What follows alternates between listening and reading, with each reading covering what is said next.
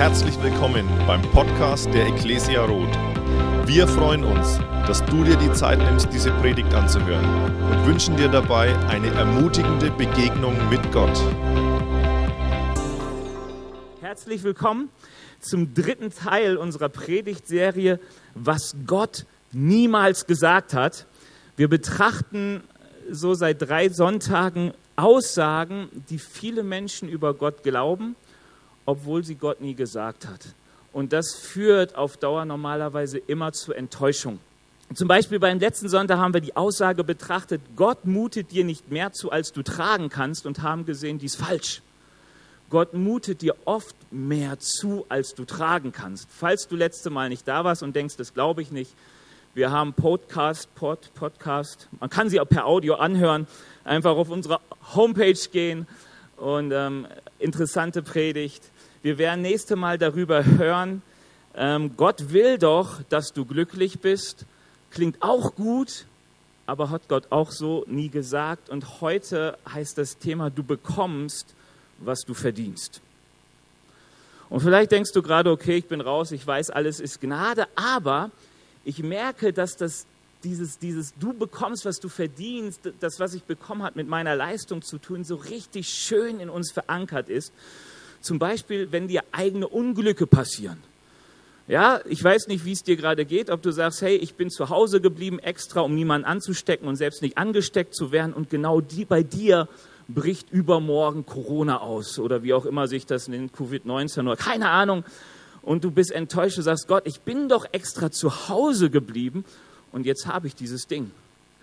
Wieso muss ich das bekommen, obwohl ich doch das Richtige getan habe? Oder genau umgekehrt, du sagst, ich war doch extra in Gottesdienst und war glaubensvoll und jetzt habe ich es trotzdem bekommen. Das, das, das verdiene ich doch nicht. Oder vielleicht gibt es den einen oder anderen, der sagt, okay, mein Gebet gehört, äh, hört Gott nicht. Warum? Weil ich es nicht verdient habe. So wie ich lebe, okay, ist schon klar, dass Gott mein Gebet nicht hören kann oder du bist sowieso glaubensschwach, weil du so oft deine Leistung anguckst und denkst, okay, ich habe es nicht verdient, dass Gott wirklich für mich handelt. Vielleicht auch mal so das andere, das kennt ihr vielleicht auch, wenn anderen Unglücke passieren und du denkst, ja, hat er verdient. Also ich merke manchmal, das, ist, das hängt paradox in mir drin. Also wenn ich zu schnell fahre, kommt ab und zu mal vor. Ja, manchmal bin ich in Eile und ich übertrete die Geschwindigkeit, natürlich alles kontrolliert, aber doch erheblich. Und dann erwischt es mich mit diesem Blitzgerät. Dann denke ich, das, das habe ich nicht verdient. Ich habe also in letzter Zeit so oft, ich bin sogar ab und zu mal 10 km/h zu langsam gefahren, das habe ich wieder draufgerechnet. Im Durchschnitt hat alles gepasst. So, aber weißt du, was ich dann kenne? Wenn manchmal so ein Vollidiot mit 20 km/h zu schnell an mir vorbeifährt, obwohl ich richtig fahre, dann denke ich, hoffentlich wird der jetzt geblitzt. Kennt ihr, oder? Kennt ihr? Und du denkst, komisch, komisch, was ist das? Auf der einen Seite denkst du, nein, Gott soll mir nicht geben, wie ich es verdient habe, den anderen schon. Und andererseits denkt man wieder, natürlich soll es mir so gehen, wie ich es verdient habe. Ähm, so diese Denkweise ist in uns so richtig stark äh, verankert. Wir bekommen, was wir verdient haben und wir wollen uns einfach mal anschauen, was die Bibel dazu sagt. Matthäus 20, 1 bis 16. Das ist ein Gleichnis, das Jesus erzählt. Ein Gleichnis ist ein Beispiel, eine Beispielgeschichte, wo du sagst, okay, ich nehme etwas, was jeder von uns kennt und veranschauliche daran etwas, wie Gott denkt. Und das können wir lesen, das können wir hier zusammen lesen. Du kannst auch deine Bibel-App aufschlagen oder deine Bibel daheim, ähm, wie auch immer. Wir lesen. Denn das Himmelreich ist vergleichbar mit dem Besitzer eines großen Gutes, der früh am Morgen hinausging, um Arbeiter für seinen Weinberg einzustellen.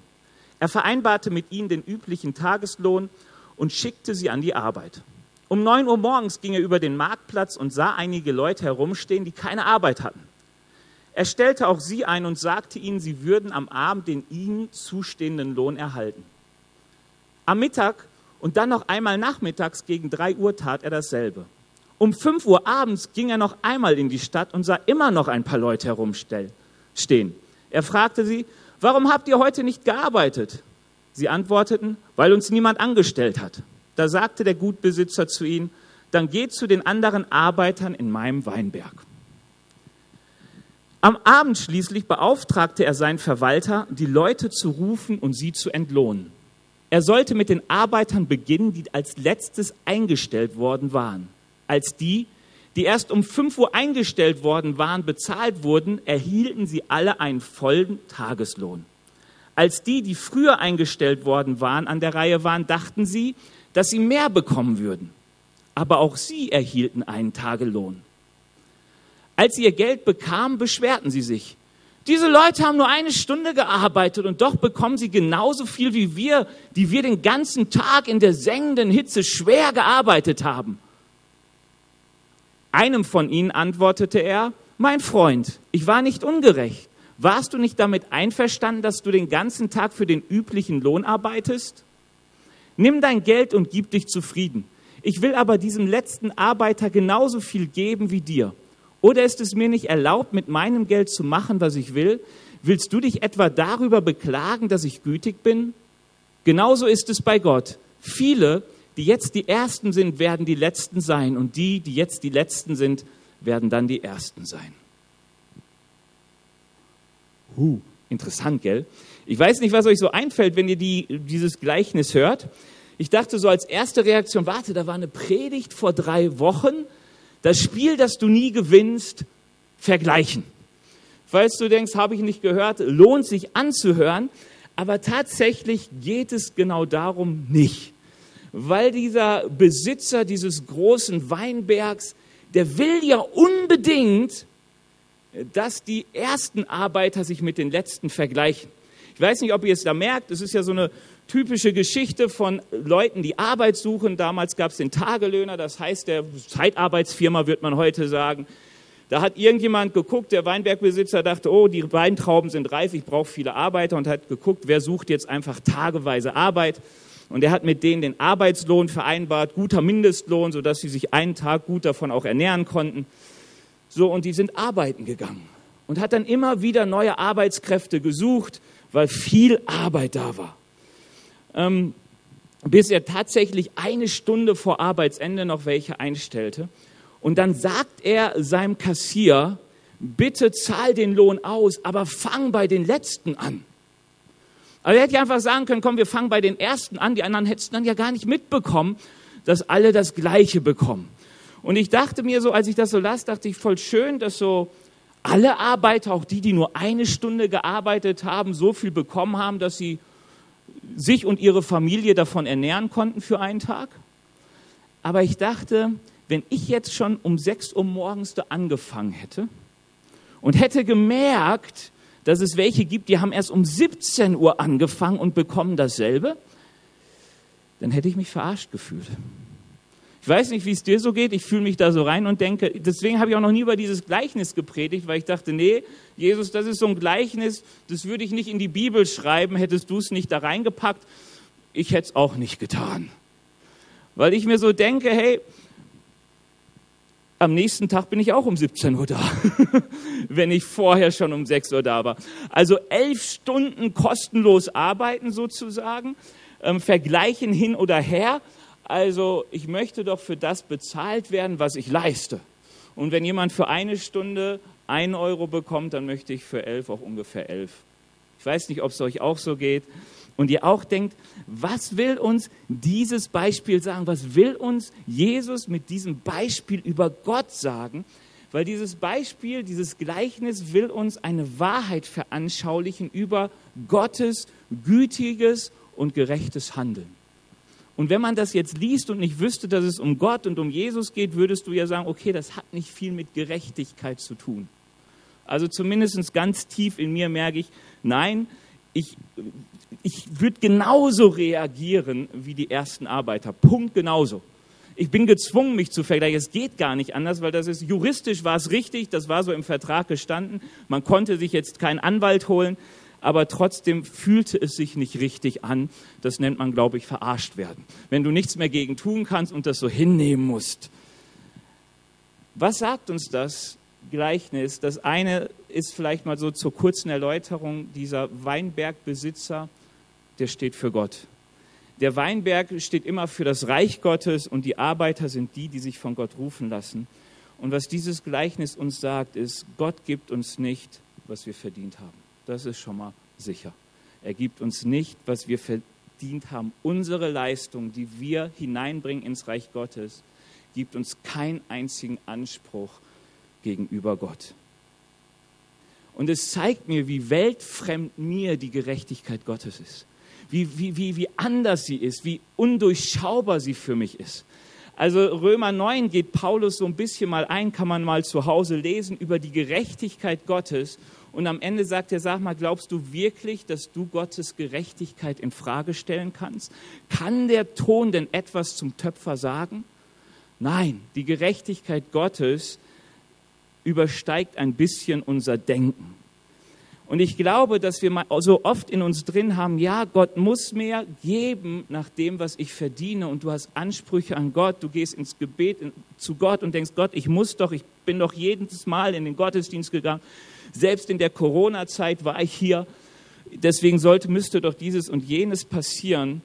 Und dann wirst du enttäuscht, weil es so nicht passiert, weil Gott nicht gibt nach deiner Leistung. Er gibt nicht nach dem, was du verdient hast. Und das Denken, wo du jetzt denkst, Mann, das ist ja ungerecht, ich glaube, dass die Wahrheit, die Gott uns mit diesem Gleichnis vermitteln will, viel größer, viel schöner, viel unglaublicher ist, als wenn es anders wäre. Was möchte dieses Gleichnis uns sagen? Das Erste, was ich habe, heißt bei mir, achte Jesus Ruf als ein Geschenk und nicht als Auszeichnung. Was ist das Besondere? Es gibt Arbeit. Also ich weiß nicht, wer von euch schon arbeitslos war und Arbeit gesucht hat und keine bekommen hat und merkt, wie frustrierend es sein kann. Und was wir hier im Gleichnis lesen, hier ist jemand, der hat Arbeit und er stellt ein bis zum Schluss. Selbst nur für eine Stunde. Und wenn du so die Vorgeschichte liest, und ich sage euch immer, wenn ihr Dinge nicht versteht in der Bibel, lest, was drumherum steht. In Matthäus 19 sind drei interessante Begegnungen, die Jesus mit Menschen hat und wie, wo es darum geht, wer ist gerufen und wer nicht. Das erste ist die Kindersegnung, wo Mütter kleine Kinder zu Jesus bringen wollen, damit er sie segnet. Und die Jünger sagen, sorry, passt nicht. Jesus ist da gerade im guten Gottesdienst und so. Was haben die kleinen Kinder da zu suchen? Und Jesus ermahnt seine Jünger und sagt, hey, lass die Kinder zu mir kommen, denn ihnen gehört das Reich Gottes.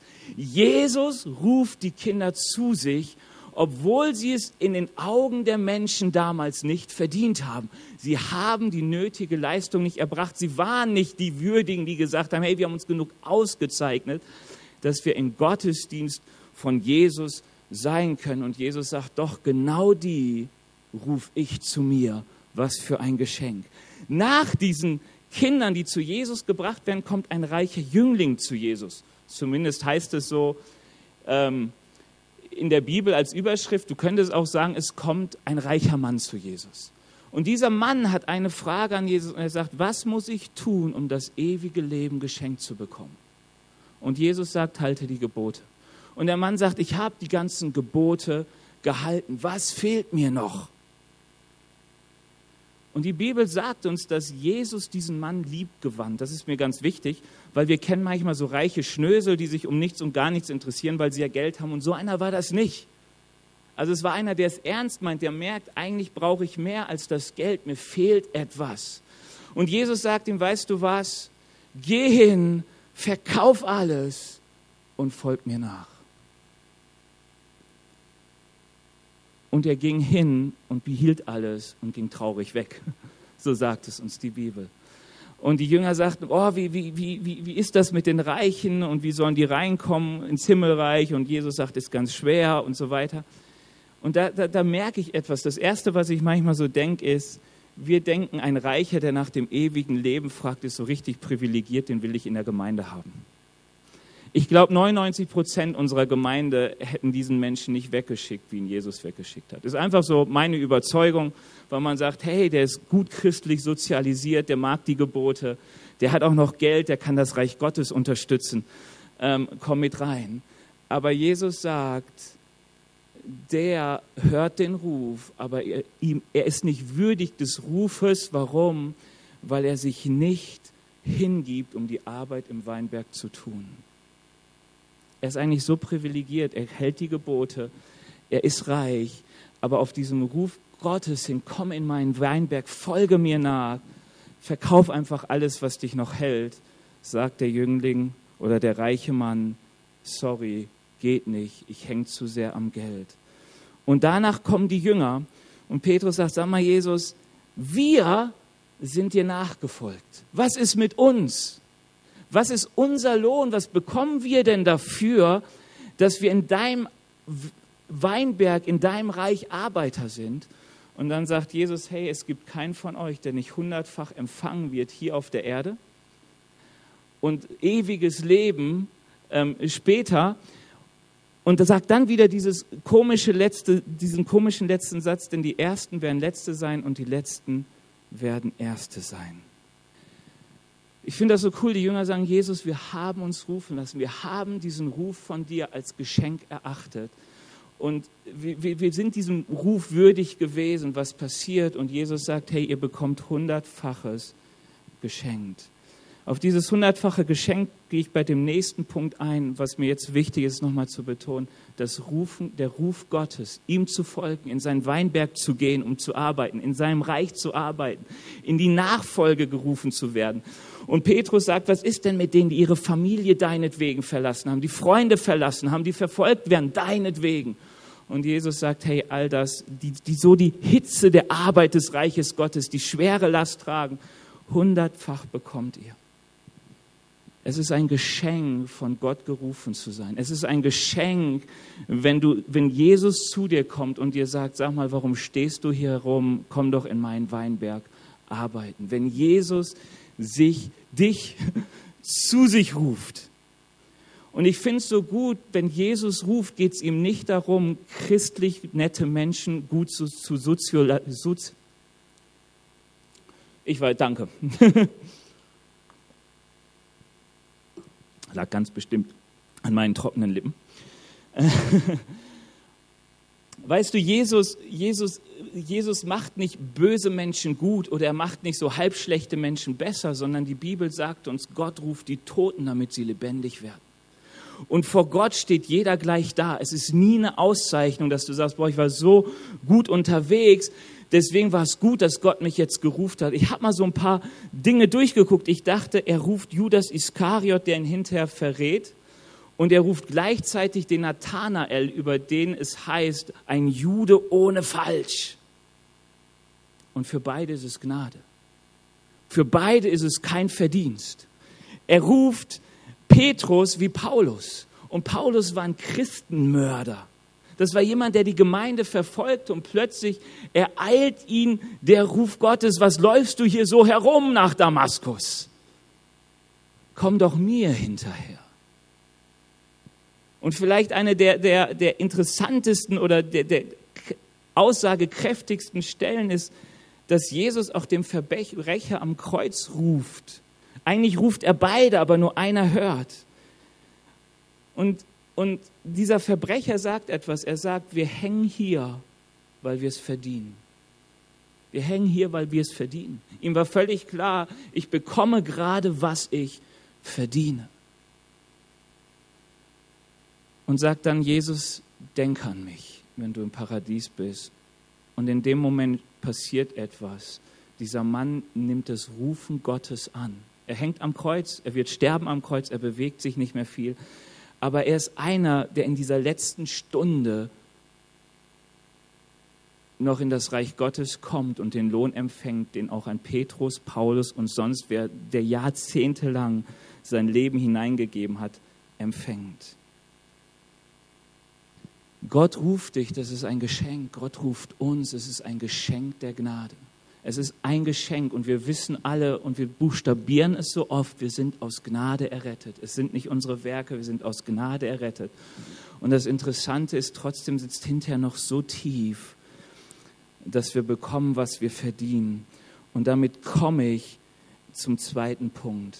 Und ich will dir sagen, ich weiß ja nicht, ob du trotz Corona-Zeit hier bist oder vielleicht auch gerade deswegen, weil du merkst, das Leben ist zerbrechlich geworden. Es ist gar nicht so kontrolliert, wie ich es bis jetzt immer kontrolliert habe. Wenn du hier heute Morgen bist und dir bis jetzt es noch schwerfällt, dich rufen zu lassen von Jesus, weil du vielleicht denkst, Mann, ich habe 50 Jahre, 60 Jahre ein Leben mir aufgebaut, so viel Gutes getan und du denkst, hey, das muss mich doch retten, das muss doch einen Unterschied machen vor Gott. Gott sagt dir, nein, es macht keinen Unterschied, aber geh auf mein Rufen ein. Es ist Gnade, es ist ein Geschenk. Es ist, weil ich dich liebe, nicht weil du es dir verdient hast. Lass deine eigenen Werke los und lass dich von Jesus rufen. Der zweite Punkt, den ich habe, heißt Vertraue auf Jesus Güte. Und ich dachte, das ist interessant. Als er den Jüngern sagt, in Matthäus 19, dass sie hundertfach belohnt werden dafür, dass sie den Rufen gehört haben. Also hundertfach ist ja schon cool.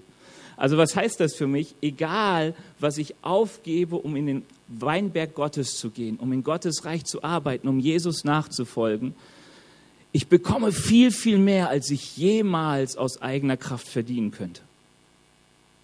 Die Wahrheit ist ja, dass dieser einstündige Arbeiter, die um 17 Uhr dazukam und um 18 Uhr war Feierabend, so wie es üblich ist, du, die, die hätten eigentlich nur ein elftes Tageslohn bekommen. Die hätten noch mal elf Stunden dranhängen müssen, um zu sagen, ich ernähre meine Familie. Aber sie sagten, wir wurden nicht genommen, wir haben keine Arbeit bekommen, aber wir bräuchten das Geld, weil wir wollen nicht verhungern. Das ist ein Geschenk und Gott sagt uns immer, er versorgt uns im Vater unser. Unser täglich Brot gib uns heute. Ich glaube daran, Gott gibt uns immer das, was wir brauchen. Er gibt uns nicht das, was wir verdienen, er gibt uns das, was wir brauchen. Das ist oft so viel mehr, als wir je verdienen können. Die Bibel sagt uns, hundertfach erstattet er uns, was wir aufgeben um seines Namens willen. Aber das Interessante ist, wenn wir anfangen, im Gottes Weinberg zu arbeiten, dass sich so oft die Einstellung bei uns verändert. Dass wir anfangen zu dienen und plötzlich denken, wir dienen wieder aufgrund der Belohnung, die wir erhalten und nicht aufgrund der Güte Gottes. Ich sage dir, was ich damit meine. Was ich damit meine ist, du gibst alles auf. Ich weiß nicht, was ihr so alles erlebt habt, als Gott euch gerufen hat. Vielleicht habt ihr einen Job aufgegeben, seid Missionare geworden, ähm, habt euch äh, den Spott eurer Freunde ausgesetzt, ähm, was weiß ich nicht, seid, seid von, von einem hohen Jahreslohn auf ein tiefes Jahreslohn gesunken und so weiter. Und dann erwischt euch irgendein Schicksalsschlag. Und du kommst zu Gott und sagst, Gott, das habe ich nicht verdient. Ich habe doch dieses und jenes für dich getan. Gott, du musst doch geben, was ich mir verdient habe. Wie oft erlebe ich mich selbst beim Beten, dass ich sagte, Herr, tu dieses und jenem den Guten. Du siehst, wie treu er arbeitet. Du siehst, wie sehr er das und jenes macht. Oder dass Leute denken, okay, ich muss jetzt in den Gottesdienst gehen, weil dann werde ich wirklich gesund, dann wird sich wirklich mein Finanzproblem regeln, dann wird sich wirklich meine Ehe regeln, dann wird dieses und jenes passieren, ich bekomme einen Partner oder was weiß ich nicht. Ähm, du denkst plötzlich, dass du bekommst, weil du verdienst. Und die Bibel sagt uns, dass die Gefahr immer passiert, dass die Ersten die Letzten werden und die Letzten die Ersten. Hey, die Jünger waren in den Augen der Welt die Letzten. Aber sie haben Jesus Ruf gehört, deshalb wurden sie die Ersten. Und wir sehen auch, wie die Welt sie verachtete, als, sie, als, als Jesus so zum Vater ging und sie dann verspottet wurden von den Pharisäern und Sadduzäern, die sagten, hey, das sind ungebildete Leute, was können die uns denn sagen? Das ist das Letzte. Die können gar nicht viel haben, sie haben es ja nicht verdient. Die sind nicht so gebildet, die haben nicht so viel investiert. Und Jesus sagt dann den Jüngern, auch ihr seid belohnt, aber passt auf, dass dieser Lohn nicht dazu wird, dass ihr nicht mehr auf die Güte Gottes baut, sondern auf eure Leistung. Weißt du, wie oft ich das erlebe, selbst bei mir selbst, dass ich denke, Mann, Benny, du bist 20 Jahre Christ. Wieso erlebt der, der zwei Jahre erst dabei ist, solche prophetischen Dinge, betet für Kranke und sie werden gesund und ich nicht? Und dann rede ich mit Leuten und erlebe, dass Menschen sagen, weißt du, Benny, das mit der Taufe im Heiligen Geist kann so nicht sein, weil ich bin schon 30 Jahre dabei, ich müsste es dann gehabt haben. Glauben wir doch tatsächlich, dass wir bekommen, was wir verdienen, weil wir eine gewisse Leistung erbracht haben? Ich sage euch, wie ich damit umgehe. Ich glaube, dass Gott derselbe gestern, heute und in alle Ewigkeit ist. Amen. Er tut heute Wunder genauso wie gestern und wird sie auch in Zukunft tun. Wenn ich sie nicht erlebe, liegt es an mir und nicht an meinem Gott. Ich glaube, in mir gibt es noch richtig viel Wachstumspotenzial. Und ein Grund dafür ist, ich verlasse mich viel zu oft auf meine Leistung und nicht auf die Güte Gottes. Ich denke viel zu oft, dass Gott mir geben müsste, weil ich es verdient habe und nicht, weil ich mich auf die Güte Gottes berufe und sage, Herr, du bist mein guter Vater und du wirst mir geben, was ich brauche, und zwar in Fülle und Fülle überfließend.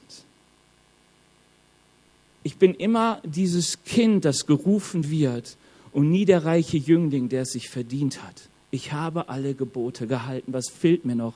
Mir fehlt die Hingabe an Christus. Und ich dachte, ich will da einen Punkt aufgreifen. Glaube ist nie Leistung. Weißt du, manchmal haben wir das so, großer Glaube ist Leistung oh, ich muss größer glauben. Jesus wird damit konfrontiert und er sagt, ja, sorry, ihr versteht da was nicht. Wenn euer Glaube so klein ist wie ein Senfkorn, reicht er aus, Berge zu versetzen. Also wenn du denkst, deine Frage von Glaube und Zweifel ist eine Frage deiner Leistung, dann bist du genau da, dass du denkst, mein Glaube macht sich verdient, der ist so groß, Gott muss ja handeln. Aber mit dem Glauben ist es so, dass es mit dem Glauben wie mit dem Vertrauen ist. Und ich habe mir das mal so dachte ich, beispielhaft ausgemalt, vielleicht hilft euch das, als ich klein war. Ich weiß nicht wie klein, aber ich weiß, da gab es die Zeit, da konnte, konnten meine Eltern eigentlich mir sagen, was sie wollten. Sie konnten sagen, geh in die Achterbahn, ich bin in die Achterbahn gegangen. Sie sagten, spring da runter, ich fange dich auf, bin ich runtergesprungen, haben sie mich aufgefangen. Kennt ihr das? So vielleicht auch von Kindern, du kannst dich selbst nicht mehr erinnern, aber du weißt, wo Kinder machen komische Dinge, die lassen sich fallen und dieses und jenes, nur weil es ihnen Vertrauenspersonen gesagt haben. Wenn ich heute nur hier stehe und zwei starke Männer, Alvin und Tom, stehen hier und sagen, Benny, lass dich fallen, wir fangen dich auf, dann würde ich mir erstmal die beiden angucken und denken, wie stabil stehen die denn? Dann würde ich denken, was passiert denn, wenn sie es nicht tun? Wie hart ist der Boden?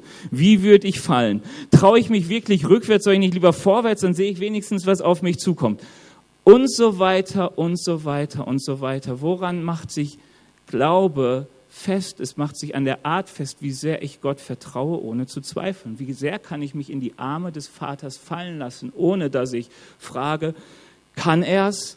Kann ich's? Habe ich's verdient? Wird er reagieren? Punkt, Punkt, Punkt, Punkt. Woran macht sich denn mein Vertrauen in den Vater fest? Einfach nur daran, dass er mich liebt. Und er liebt mich nicht aufgrund meiner Leistung. Das vergessen wir nur so oft. Das ist so tief anders geprägt. Ich habe nicht geleistet, also hat er ein Problem vielleicht mit mir. Also daher ganz wichtig, vertraue auf die Güte Gottes. Er gibt nach seiner Güte und nicht nach deiner Leistung. Er gibt dir nicht, was, er, was du verdienst, sondern er gibt dir das, was du in ihm vertraust und erbittest. Es ist so befreiend, wenn wir das anfangen zu verstehen und anfangen zu verinnerlichen, unser Herz mal zu prüfen und mal zu überlegen, wie oft komme ich vor Gott und vertraue auf meine Leistung, auf die nicht erbrachte oder die, wo ich denke, die habe ich aber sehr wohl erbracht, dafür muss es jetzt eine Belohnung geben.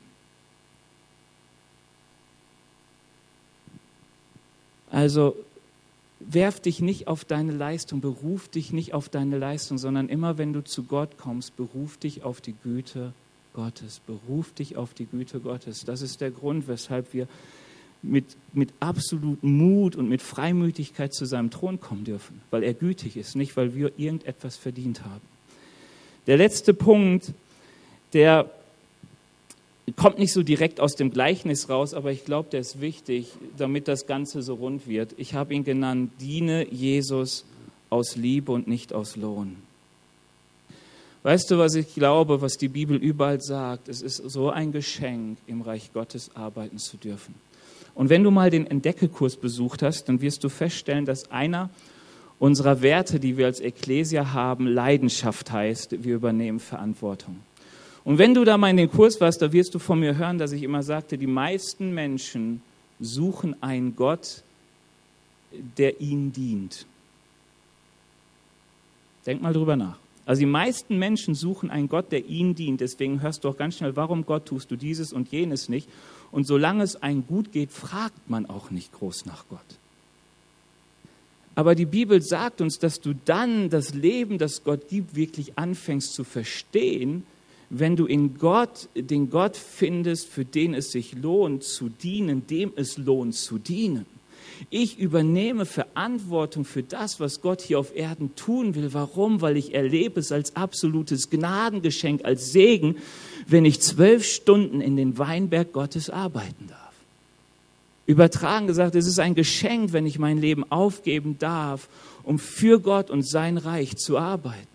Mich dort zu investieren, ist ein Geschenk, Gott nachfolgen zu dürfen und den Schmach zu tragen, den Christus trägt. Es ist ein Geschenk, es bedeutet Leben. Und ich wünsche mir, falls du das noch nicht verstanden hast, falls du da noch nicht bist, dass du noch nicht erlebt hast, dass es ein Geschenk ist, Gott zu dienen, dann wünsche ich mir so, dass du das verstehst, dass du dieses Rufen hörst als ein absolutes Geschenk, als ein Vorrecht. Ähm, warum? Weil ich aus Liebe zu ihm arbeite. Weshalb sind die Jünger Jesus gefolgt? Weil sie dachten, okay, wenn wir Jesus folgen, dann wird der Lohn riesig. Sondern einfach, weil sie merken, in den Worten steckt Wahrheit.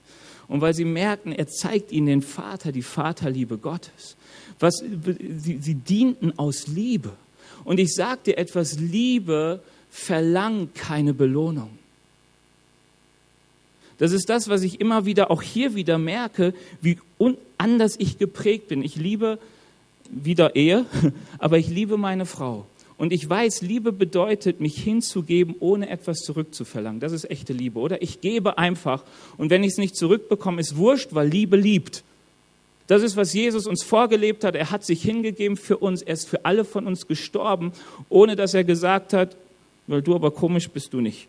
Und weil du nicht glaubst, du auch nicht, sondern er gibt sich für alle hin, ob sie glauben oder nicht. Ob sie gut sind oder böse, ob sie es annehmen oder nicht. Er liebt. Und ich merke dann in dieser Beziehung, dass ich ganz schnell in diesem Punkt komme, ja, ich gebe, aber wenn ich nicht zurückbekomme, stelle ich meine Leistung auch ein. Kennt ihr das? Du gibst dir so viel Mühe bei irgendeiner Geschichte, machst ein gutes Essen und alles Mögliche und das Ergebnis ist nicht, dass du zurückgeliebt wirst. Und mich letztens mit jemandem unterhalten, wo ich dachte, ja, das kenne ich. Ich kann meiner Frau manchmal etwas schenken, ähm, was sie verletzt. Kennst du das, wenn du etwas schenkst und so voll daneben langst und meine Frau denkt dann, oh Benny, kennst du mich so gar nicht? ich kann mich noch gut erinnern, ich habe mal ein Teilchen mitgebracht und sie so, ich esse doch kein Süßes. ähm, und das war dann eher verletzend, weil ich sie nicht kannte. Und ich dachte, schade, ich bringe ihr was mit, damit ich richtig viel Liebe zurückbekomme. Und ich habe manchmal das Gefühl, dass es uns nicht nur in der Partnerschaft mit unseren Partnern, mit unseren Freunden so geht. Reagierst du nicht so, dann schränke ich meine Beziehung auch ein. Investierst du nicht die Zeit, die ich investiere, dann investiere ich auch wieder weniger und so weiter. Das ist auch das, was uns mit Gott passiert. Wir investieren etwas und dann bekommen wir das nicht zurück, was wir erwarten und wir denken, oh, dann stelle ich es wieder ein. Komm, wir geben unser Geld ins Reich Gottes, plötzlich sind wir aber nicht gesegnet hundertfach. Du denkst, ich verschenke ein Auto und krieg zehn zurück, hundertfach, Halleluja. Und dann passiert das nicht. Und dann bist du enttäuscht. Du nimmst dir extra eine Woche Fasten und Gebet und betest für eine Sache, aber die passiert nicht danach. Und du bist enttäuscht. Und du ziehst dich zurück. Warum? Weil du denkst, dass du von Gott bekommst, was du verdienst. Dass er deine Leistung bewerten soll. Und die Bibel sagt uns, und das finde ich wichtig, dass Gott sehr, sehr wohl sieht, was wir für ihn tun. Guckt euch die Sendschreiben Offenbarung 2 und 3 an. Ich kenne eure Werke, ich kenne deine Taten. Das Gleichnis von den anvertrauten Talenten, mit den fünf Talenten, zehn Talenten und so, wie sie damit umgegangen sind, wo er sagt, du guter und treuer Knecht. Du guter und treuer Knecht. Und zu dem anderen auch, na, nicht so treu, nicht so gut. Weißt du, Gott kennt das. Und er liebt es, wenn wir ihm dienen aus Liebe.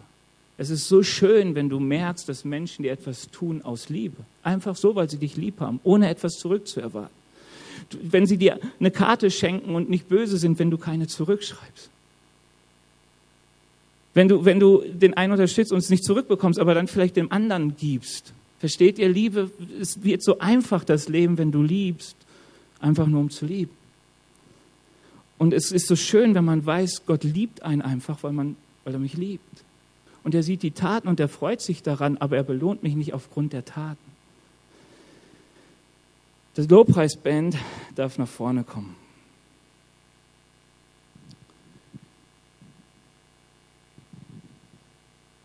Du bekommst, was du verdienst.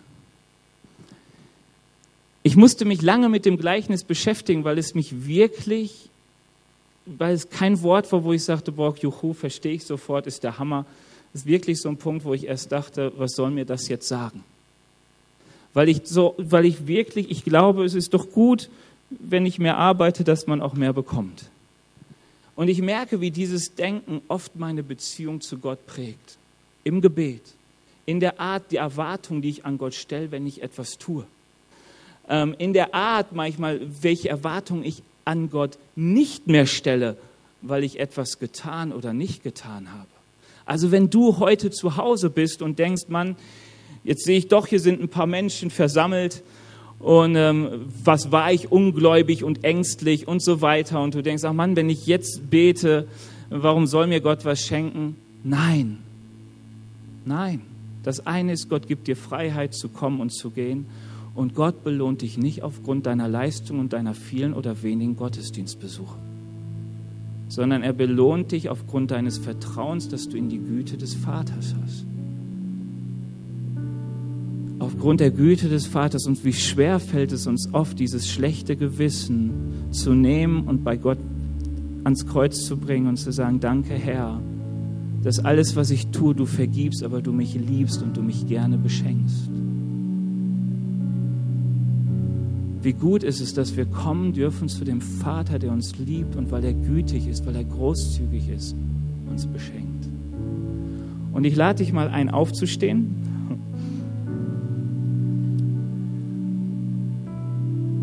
Und ich, ich, ich will für uns beten. Ich möchte beten darum, dass wir wieder neu begreifen, wie groß beschenkt wir sind als Menschen, die wir Gott dienen dürfen. Ich habe mir mal das so gedacht, ich dachte, weißt du, wenn ich manche komischen Sachen sagen würde, bitte back mir einen Kuchen oder so, dann würden viele Menschen sagen, nee, habe ich keine Lust. Wenn ich Angela Merkel wäre, Michael Jackson wollte ich sagen, das passt nicht. Ähm, äh, Ronaldo oder sonst irgendeine Berühmtheit und sie würde zu dir kommen und sagen, kannst du mir einen Kuchen backen? Dann würdest du denken, yes, juhu, was ist das für eine Ehre? Und der König dieser Welt, der Schöpfer des Himmels und der Erde, ruft uns und sagt, komm in mein Reich, komm in mein Weinberg. Du darfst für mich arbeiten, du darfst mir nachfolgen. Was für ein Geschenk, was für eine Ehre, was für eine unverdiente Ehre. Hey, darüber wünsche ich mir, dass diese Freude neu einzieht in unser Herz. Dass wir neue Freiheit bekommen vor seinem Thron, weil wir uns nicht auf unsere Leistung berufen, sondern auf seine Güte. Auf seine Güte. Dass wir auch diese ganzen Warum-Fragen mal loswerden und sagen, Herr, es tut mir leid, dass ich mich auf meine Leistung berufen habe vor dir. Dass ich dachte, weil ich etwas getan habe, musst du ja auch tun. Und diese Enttäuschung vor Gott hattest, weil du dachtest, Mann, ich habe doch so viel geleistet und er hat nicht getan. Und du darfst dich heute Morgen wieder neu auf seine Güte verlassen, ihn preisen, weil er der gerne gebende Vater ist. Und du darfst neu deine Liebe zu Jesus bezeugen hey, darfst neu wieder dich neu verlieben in Gott. Und vielleicht denkst du, wie soll das gehen? Ganz einfach, bitte ihn einfach neu darum, dass er dir begegnet. Herr Jesus, ich danke dir, dass du heute Morgen hier bist und dass du unsere Herzen kennst. Herr, und du weißt, wie tief, wie tief, wie tief es in meinem Herzen und in unserem Herzen ist, dass wir denken, wir bekommen, was wir verdienen. Herr Jesus, und wie, wie oft verprägt es unsere Beziehung zu dir. Herr Jesus, wie oft führt es zu Enttäuschung? Wie oft führt es dazu, dass wir einen Mangel an Vertrauen zu dir haben? Herr Jesus, und ich bete dich, dass du uns jetzt begegnest, auch denen, die ähm, der Predigt im Gottesdienst gerade zuschauen. Hab auch du die Erwartung, dass Gott dir begegnet. Öffne dein Herz für sein Handeln. Herr Jesus, ich bitte dich, dass du uns neu deine Liebe zeigst, dass wir uns neu fallen lassen können als deine Kinder in deine Arme. Herr Jesus, dass wir aufhören, uns zu sorgen und zu ängstigen. Herr Jesus, dass wir aufhören, ähm, vor allem Angst zu haben, was wir nicht kontrollieren können. Herr, wir wollen neu deine liebenden, deine Arme so um uns herum fühlen, merken, wie du uns diese Sorgen, diese Ängste nimmst, wie wir merken, wir sind bei dir sicher. Herr Jesus, ich danke dir dafür. Bewege du uns jetzt, berühre du uns jetzt, Herr Jesus.